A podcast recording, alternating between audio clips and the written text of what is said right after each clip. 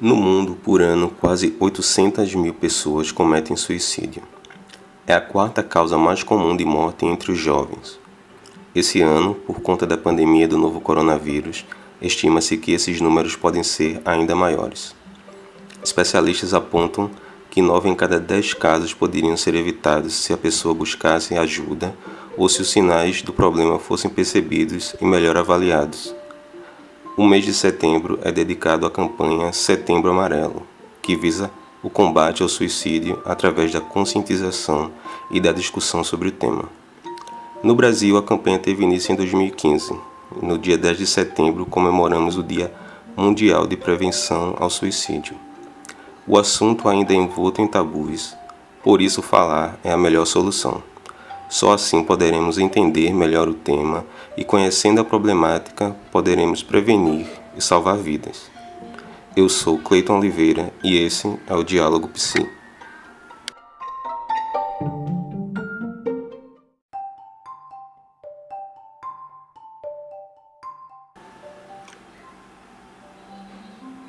O Setembro Amarelo se originou nos Estados Unidos, quando o jovem Mike M., de 17 anos, cometeu suicídio em 1994.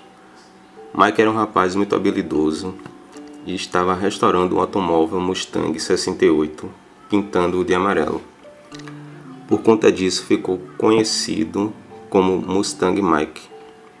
Seus pais e amigos, entretanto, não perceberam que o jovem tinha sérios problemas psicológicos e não conseguiram evitar sua morte. Mike veio a se suicidar algum tempo depois. No dia do velório foi feita uma cesta com alguns cartões decorados com fitas amarelas. Dentro deles havia a seguinte mensagem: Se você precisar, peça ajuda. A iniciativa foi o estopim para um movimento importante de prevenção ao suicídio, pois os cartões chegaram realmente à mão de pessoas que precisavam de apoio. Em consequência dessa história triste, foi escolhido o símbolo da luta contra o suicídio, o laço amarelo. Estima-se que por ano cerca de 800 mil pessoas cometem suicídio no mundo. A cada 40 segundos, uma pessoa comete suicídio. A cada 3 segundos, uma pessoa atenta contra a própria vida. O suicídio está entre as três maiores causas de morte entre pessoas com idade entre 15 a 29 anos. De acordo com a Organização Mundial de Saúde, a OMS, a maioria das ocorrências acontece em zonas rurais e agrícolas, e o envenenamento por pesticida é um método usado em 20% de todas as mortes. Os outros métodos mais comuns são o enforcamento e o uso de armas de fogo. No Brasil, o suicídio foi a terceira principal causa de morte entre adultos jovens do sexo masculino de 20 a 39 anos em 2015. Em 2019, na mesma faixa etária e sexo, o suicídio esteve entre as cinco primeiras causas de morte em todas as regiões do país. No período de 2011 a 2015, entre os brasileiros de ambos os sexos com idade igual ou superior a 20 anos, as intoxicações por substâncias químicas foram o segundo principal meio utilizado para o suicídio, sendo o primeiro o enforcamento. As mulheres representam quase 70% do total de tentativas de suicídio por intoxicações através de substâncias químicas. Os agentes químicos tóxicos mais utilizados são medicamentos. Os medicamentos correspondem a 74,6% das tentativas entre as mulheres e 52,2% entre os homens. As intoxicações resultam em 4,7% de óbitos em homens e 1,7% nas mulheres.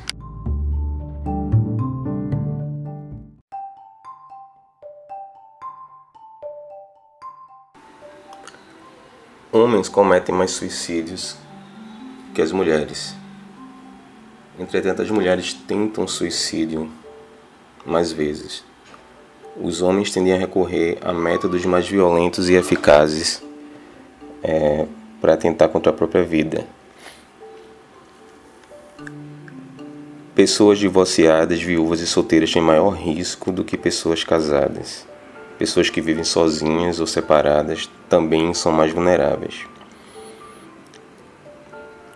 Médicos veterinários, farmacêuticos, químicos e agricultores têm altas taxas de suicídio, taxas maiores que a média, por serem profissões que têm um maior acesso a, a medicamentos e a substâncias tóxicas, químicas. A perda do emprego também é um fator que está ligado ao suicídio, muito mais do que o fato de estar desempregado. Uma vez que muitas pessoas não conseguem né, lidar com a, a perda do emprego e com é, todas as, as problemáticas que, que muitas vezes acabam se criando a partir de então. A maioria das pessoas que cometem suicídio passaram por acontecimentos estressantes ao menos três meses anteriores ao ato. Alguns problemas é, mais comuns, algumas situações mais estressantes são problemas interpessoais né, com, com a família, com, com os amigos, com é, o namorado, esposa, esposo, né, a, a, rejeição, é, a separação da, da, da família, dos amigos, ser rejeitado pelas pessoas que são importantes. Eventos de perda, né, como a, a, perda financeira, no caso a perda de emprego, é, a perda de, de um ente querido, né, vivenciar um luto, problemas financeiros e no trabalho, a aposentadoria e, e outros problemas que podem ser decorrentes das dificuldades financeiras e de relacionamentos no trabalho. E essas mudanças rápidas na sociedade, né, que podem ser causadas por situações políticas, econômicas, como essa situação que a gente está vivendo atualmente devido à pandemia do novo coronavírus e que tem causado aí muitas mudanças rápidas e que tem afetado a vida de milhões de pessoas.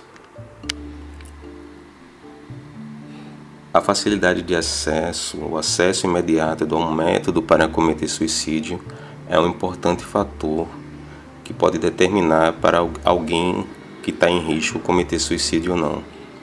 Por isso é importante reduzir o acesso a métodos, a métodos que possam é, possibilitar que alguém possa se ferir, né? E vir atentar contra a própria vida. É importante a gente poder limitar o acesso quando a gente acha que uma pessoa está correndo risco de atentar contra a própria vida. Essa é uma importante estratégia de prevenção. Muitos estudos apontam que, tanto em países desenvolvidos como em desenvolvimento, é, apontam que um importante fator relacionado ao suicídio é a incidência, a prevalência de alguém é, que tem algum transtorno mental. Então, a maioria das pessoas que cometeu suicídio tem ao menos um transtorno mental diagnosticável.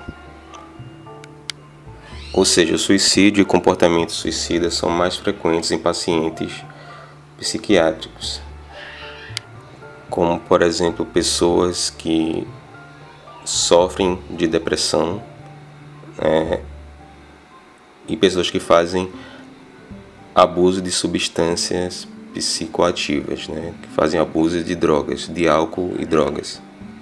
Alguns tipos de doenças físicas também são associadas ao aumento da, da taxa de suicídio,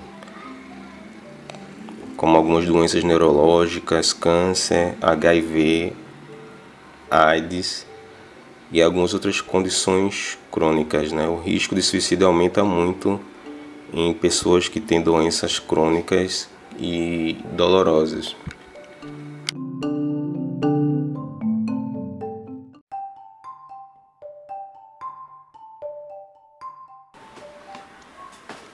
Então, esses foram alguns fatores de risco que costumam contribuir para a, o aumento né, das taxas de suicídio. E que são alguns fatores que a gente tem que, que conhecer, que entender melhor esses fenômenos, né, prestar atenção é, nessas informações para a gente poder pensar em como a gente consegue identificar alguém que está em risco e como a gente pode ajudar. Né? E é sobre isso que eu, para encerrar nossa conversa, que eu vou tentar falar sobre alguns pontos, né? como a gente pode fazer para ajudar alguém, para identificar alguém que está em risco e poder ajudar. Porque a maioria das pessoas é, com ideação suicida ela comunica de alguma forma seus pensamentos e suas intenções.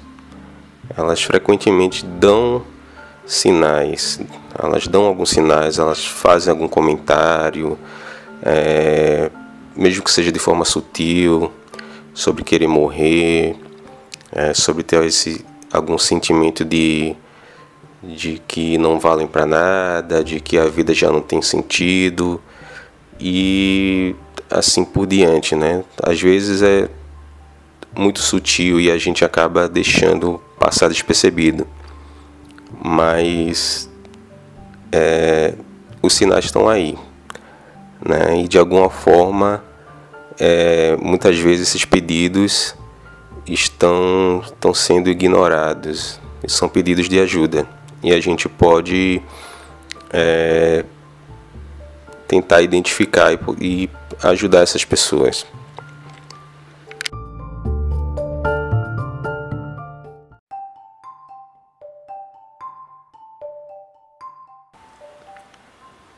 Como podemos identificar uma pessoa sob risco de suicídio?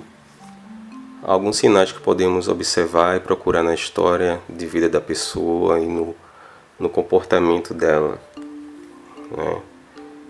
Então, pessoas com comportamento retraído, né, especialmente se foram pessoas que antes eram mais comunicativas, extrovertidas e se retraem, né, passam a se isolar. É, pessoas com inabilidade para se relacionar com a família, com os amigos, é, pessoas com transtorno psiquiátrico, é, que fazem uso e abuso de substâncias psicoativas, álcool e outras drogas, é, pessoas com é, crise de ansiedade, de pânico, transtorno ansioso e de pânico, é, pessoas que apresentam mudanças súbitas é, na personalidade, no modo de ser, quando isso é muito perceptível, pode estar indicando alguma coisa, né? A, a irritabilidade, o pessimismo, é, pessoas depressivas ou apáticas, mudanças muito é, perceptíveis também no hábito alimentar e de sono, pessoas que já tentaram anteriormente cometer suicídio, né, também tem um risco maior é, pessoas que têm um sentimento de culpa muito grande, de se sentirem desvalorizadas, de, de se odiarem, de se sentirem é, sem esperança ou com vergonha. É, pessoas que passaram por perdas recentes, importantes, né, como a perda de alguém próximo, na né? situação de morte, um divórcio, é, um afastamento de pessoas importantes, a perda de um emprego, etc. É, histórico familiar de suicídio, né, especialmente é, quando está associado com algum desses outros sinais. É, o desejo súbito na pessoa de concluir os afazeres pessoais, de organizar documentos, é, escrever testamento, etc. Isso aí pode indicar né, que a pessoa está planejando algo e é um, é um sinal a se observar. Pessoas que expressam ter sentimento de solidão, de impotência, desesperança, é, pessoas com doenças físicas é, crônicas, incapacitantes, né, pessoas que estão sofrendo aí por algumas, algumas condições é, e que não conseguem se adaptar a isso. É, pessoas que fazem menção repetida sobre morte, é, sobre suicídio, sobre desejo de morrer e a, as cartas de despedida, né? alguém que está escrevendo né, uma carta de despedida, está se despedindo de alguém, isso é um indicativo.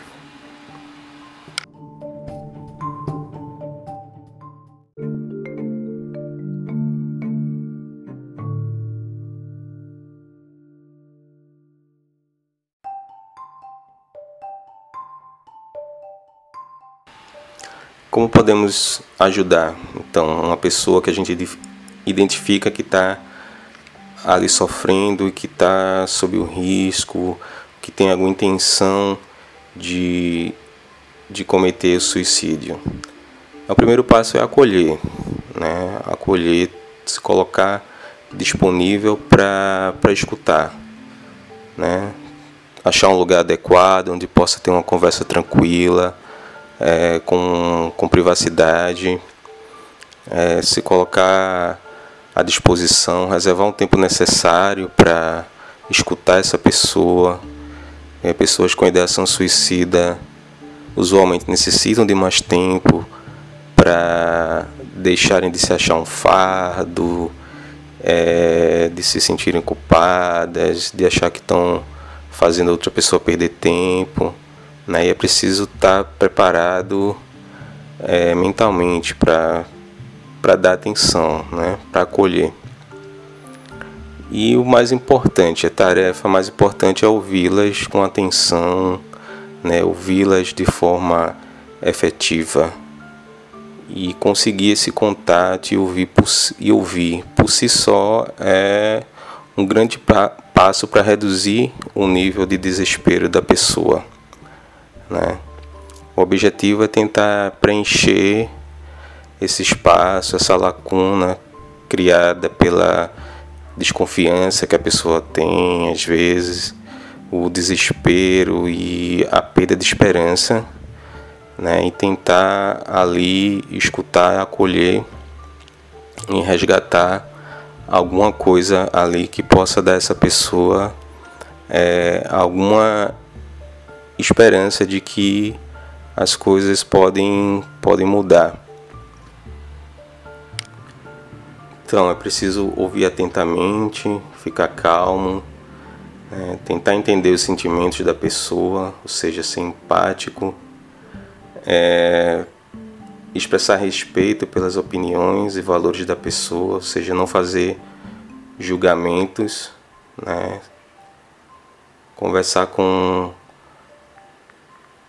com honestidade, com autenticidade, mostrar preocupação verdadeira para a pessoa, mostrar cuidado, mostrar afeição, né? focalizar nos sentimentos da pessoa, no que ela tem para dizer. É importante é, evitar é, não interromper né, com muita frequência, né, deixar a pessoa falar, desabafar, né, tentar não ficar não parecer chocado ou muito emocionado com o que a pessoa é, tá falando, porque isso pode impactar negativamente a pessoa, né?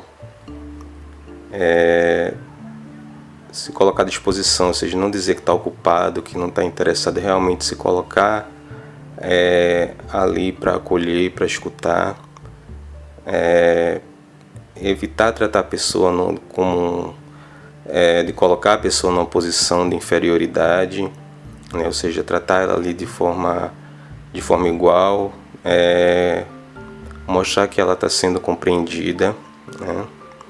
evitar fazer comentários invasivos né? e, e perguntas indiscretas né? que possam é, de repente ter algum impacto negativo. Então é sempre melhor escutar, compreender, né? E mostrar para a pessoa que você está ali, que você está podendo é, escutá-la, acolhê-la e ter uma abordagem calma, aberta, né, de aceitação, de não julgamento, já é fundamental para facilitar a comunicação e a compreensão. Ouvir com cordialidade, tratar com respeito, com empatia e assegurar que vai se manter o, sigilo, né? Porque às vezes essa pessoa pode ter coisa, coisas para dizer que, que ela não gostaria de compartilhar com outras pessoas.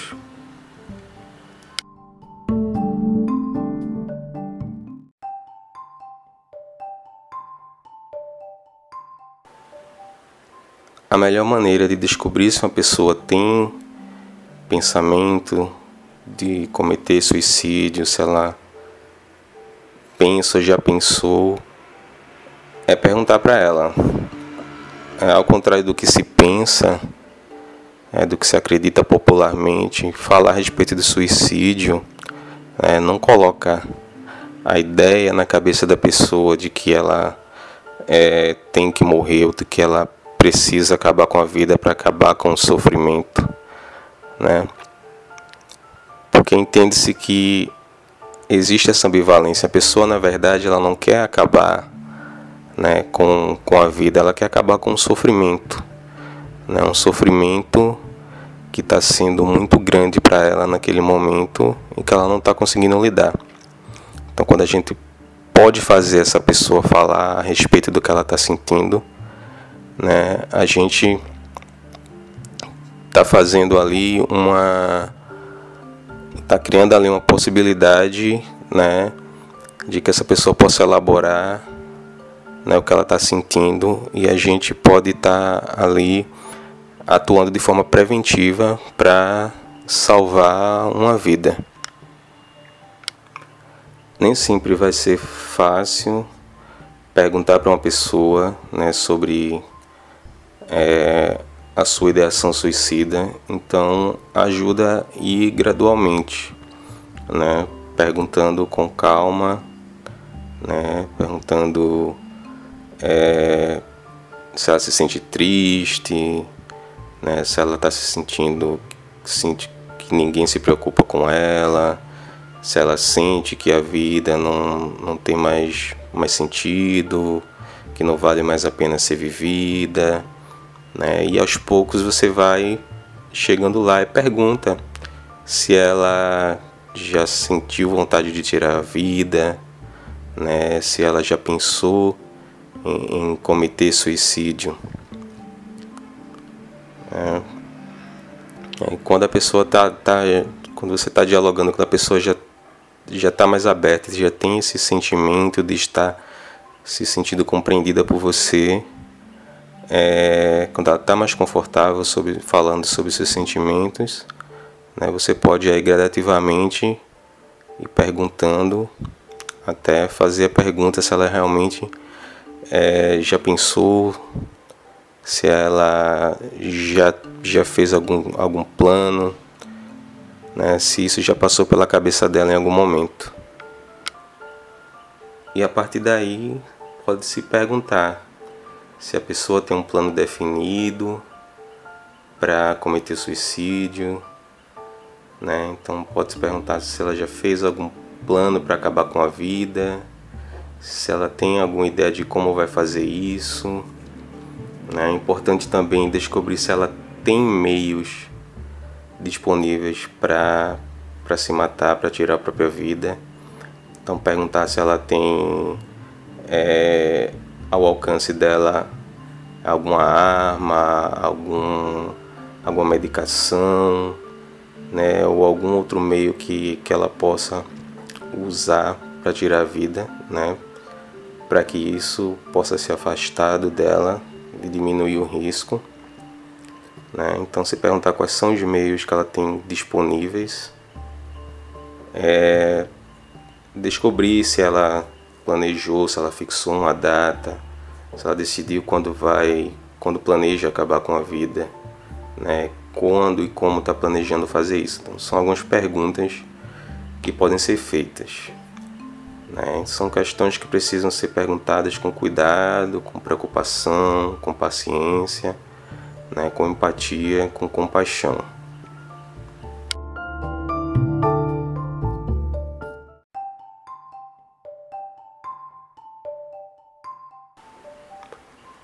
Se a pessoa tem um plano definido, se a gente identifica que ela tem um plano definido, que tem os meios para fazê-lo, que planejou fazer, então a gente pode dizer que essa pessoa ela tem um alto risco, né? E é necessário nesse momento, né, que alguém esteja junto dessa pessoa, né, que não se deixe ela sozinha. É, e especialmente nesse caso, mas também nos outros casos, é, mesmo que não se tenha um risco iminente, é importante né, que essa pessoa seja encaminhada para um profissional de saúde mental, algum serviço de saúde mental, né, de, de urgência, é, um, um CAPS, num centro de apoio psicossocial, ou em algum hospital que tenha uma emergência é, de saúde mental que possa fazer o acolhimento dessa pessoa, né, e fazer uma melhor avaliação do, do, do, do grau, do risco que essa pessoa está tá passando, para que se possa preservar a vida, né. Caso você não seja um familiar, é importante é, que se você acolher essa pessoa, você possa entrar em contato com a família, informar a família, né? E reafirmar para essa pessoa o seu apoio, que você está fazendo isso para ajudar, que está ali para ajudar. Bom, então onde podemos encontrar encontrar ajuda, encontrar apoio, né? É, podemos é, encontrar é, serviços né, na rede de saúde pública ou, ou particular né, que trabalhem com, com saúde com saúde mental né, um profissional de saúde é, mental, um psicólogo, um psiquiatra, né, e um, um outro meio que também pode ser encontrado para para ajudar alguém que esteja né, em sofrimento, que esteja com risco, com ideação suicida, é através do CVV, Centro de Valorização da Vida, né, que realiza um trabalho voluntário de apoio emocional e prevenção ao suicídio e atende gratuitamente qualquer pessoa que queira e precise conversar, né? E, e atende com total sigilo por telefone, por e-mail ou por chat e é um serviço gratuito que está disponível 24 horas por dia. Esse serviço pode ser encontrado através do site www.cvv.org.br e também através do telefone no número 188.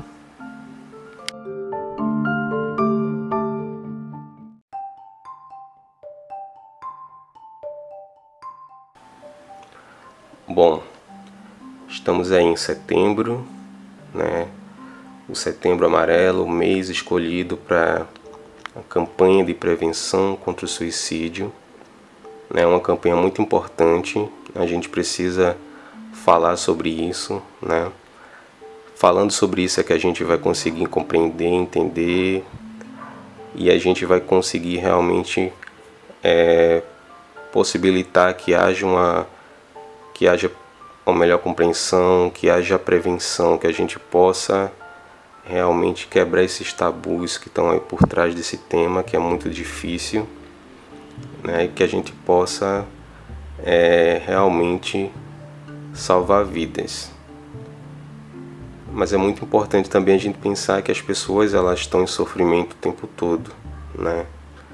E que a gente tem que pensar em, em levar esse debate, levar essas informações para além desse mês de conscientização. Então a gente tem que debater sobre isso o tempo todo, o ano todo, a gente tem que levar informação para as pessoas, porque as pessoas estão aí sofrendo, né? seja lá pelo que for, cada um tem, tem a sua história, tem as suas dificuldades e essas pessoas estão precisando de ajuda, de acolhimento, de escuta, de empatia, então a gente tem que falar sobre isso sempre. A gente tem que cuidar do outro e da saúde mental, que também é muito importante. Né? Então, é isso. Eu espero que as informações tenham sido importantes, né? que quem ouviu tenha curtido. E se curtiu e conhece alguém que precisa é, ouvir também, que precisa se informar sobre isso, é, compartilha compartilhe a informação, né? vamos pensar sobre esse tema e vamos divulgar a informação para a gente poder ajudar o próximo e salvar vidas, que é o mais importante. Então, obrigado, um abraço e até a próxima.